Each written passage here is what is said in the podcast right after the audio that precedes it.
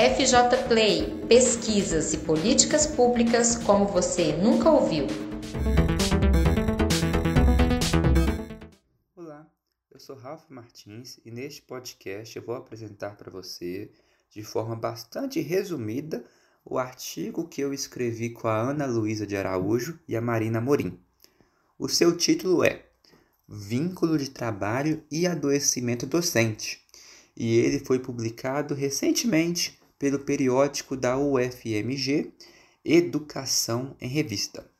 Se você tem interesse em saber mais sobre os professores da rede estadual de educação de Minas Gerais, o que eu tenho a dizer é algo do seu interesse. Vamos lá! O artigo que publicamos apresenta os resultados de pesquisa desenvolvida na Fundação João Pinheiro sobre os afastamentos de professores da educação básica, por motivos de tratamento de saúde. Nós procuramos comparar as informações por tipo de vínculo jurídico de trabalho do professor entre 2016 e 2018.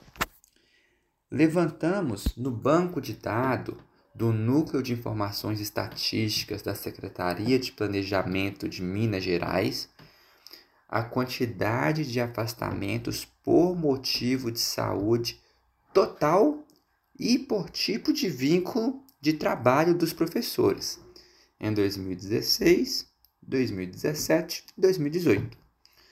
Cruzamos essas informações com o quantitativo de cargos de professores efetivos e designados nesses mesmos anos.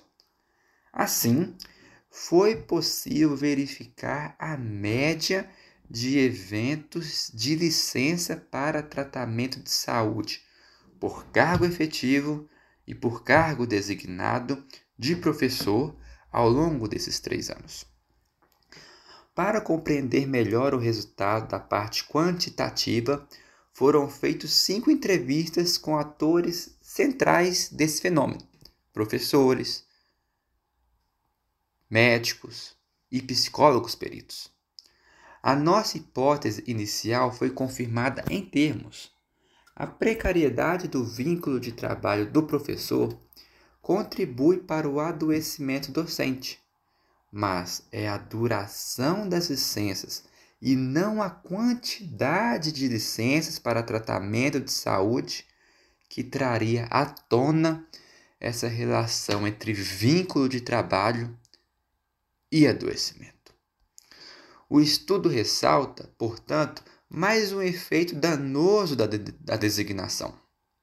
Os professores designados têm receio de recorrer à licença para tratamento de saúde e, em função disso, não serem designados futuramente. Por isso, o número de licenças entre os designados é menor do que entre os efetivos. Ao que tudo indica, pela demora em recorrer à licença para tratamento de saúde, o quadro clínico dos professores designados se agrava. Em parte por isso, o número de dias de licença entre os designados é maior do que entre os efetivos. Eu agradeço a sua atenção em meu nome e no nome dos colegas coautoras desse artigo e lhe convido a ler o artigo na íntegra, que está disponível gratuitamente na plataforma Cielo. Muito obrigado.